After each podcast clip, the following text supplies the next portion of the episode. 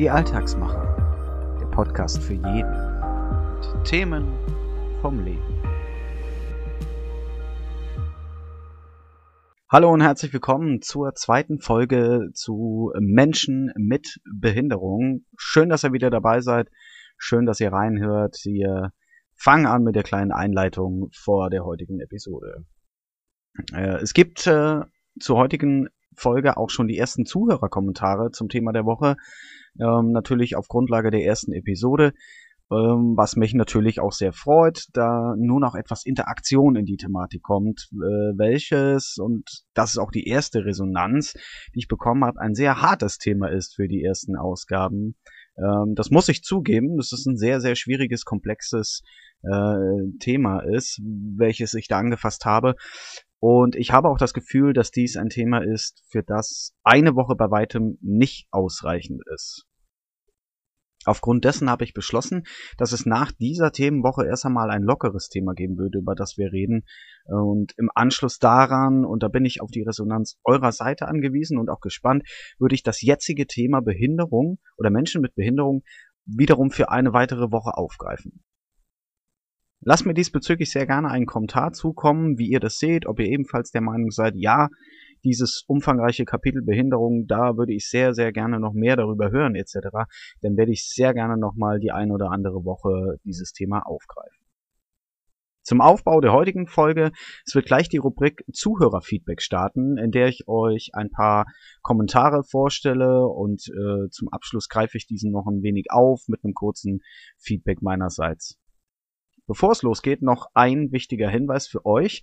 Wer die Folge gerne mit einem Audiokommentar seinerseits kommentieren möchte und damit einverstanden ist, dass ich diesen im nächsten Feedback-Blog mit einbinden darf, der lässt mir einfach in seinem Kommentar eine kurze Info drin und ganz wichtig natürlich der Hinweis, dass ich keine vollen Namen nennen werde, ganz klar.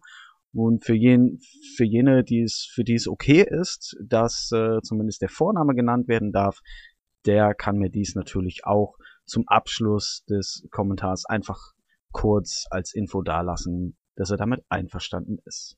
So viel erstmal zur Einleitung der heutigen Folge. Ich wünsche euch viel Spaß. Bis gleich beim Zuhörerfeedback. Hörerfeedback zum Thema der Woche.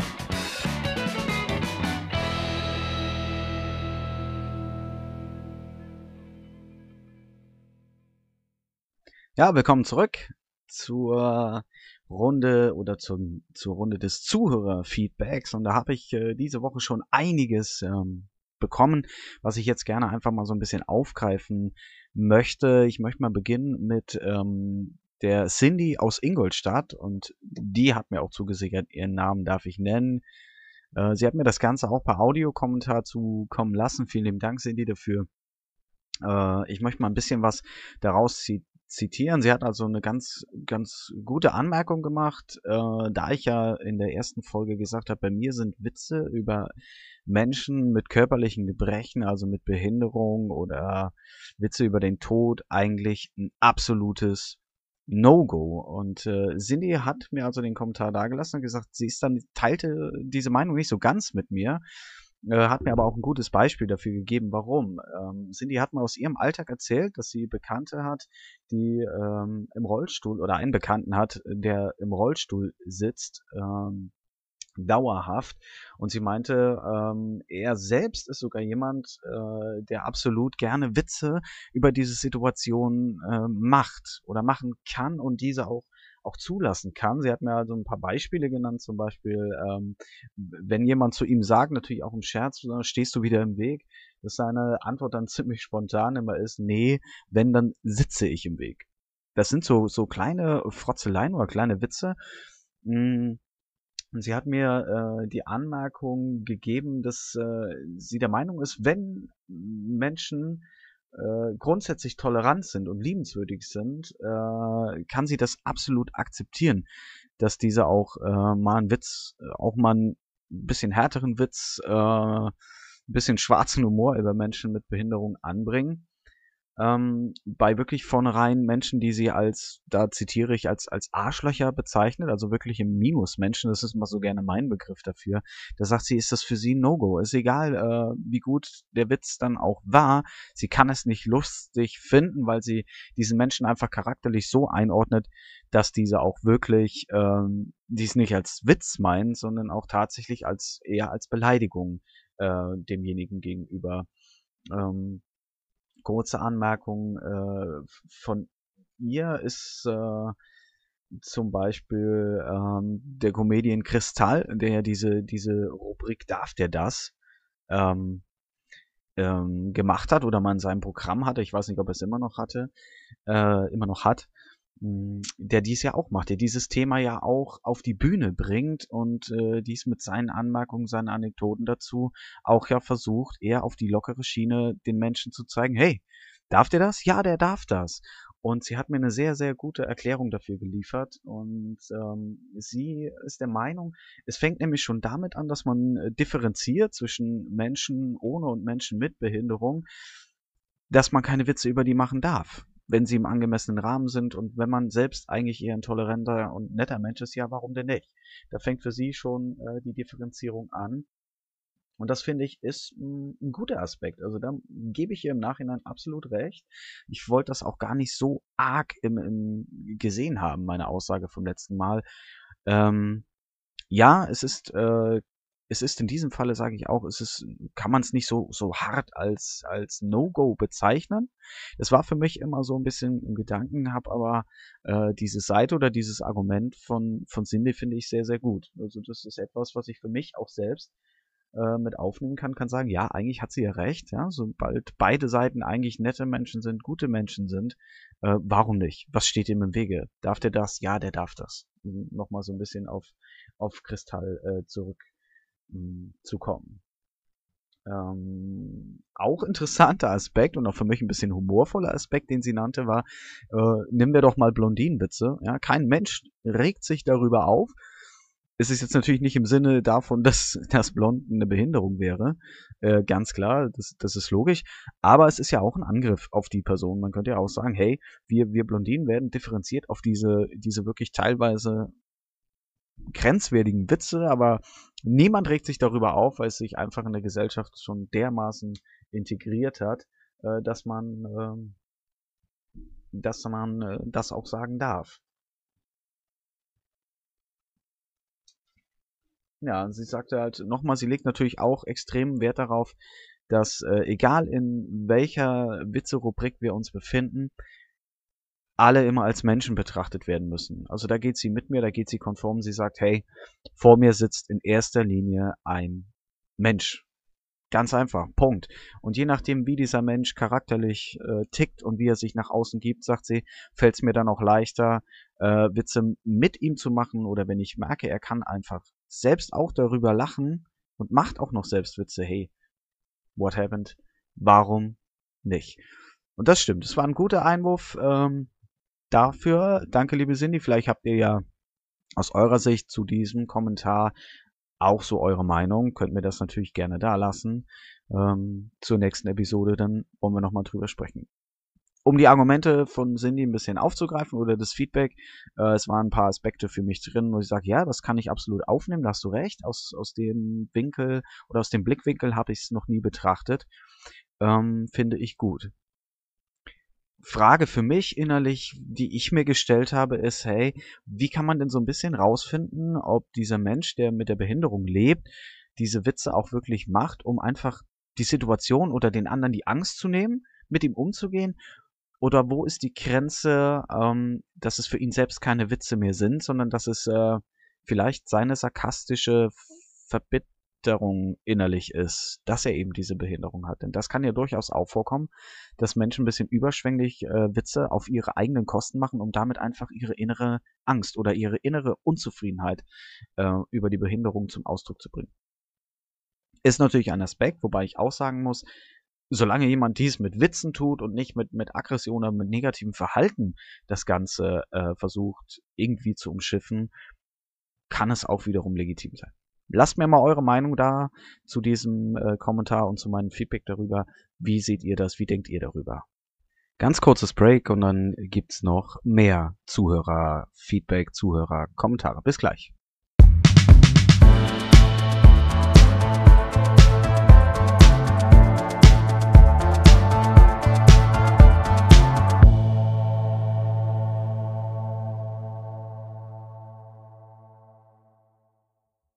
So, nun können wir noch einen weiteren Zuhörerkommentar mit aufnehmen.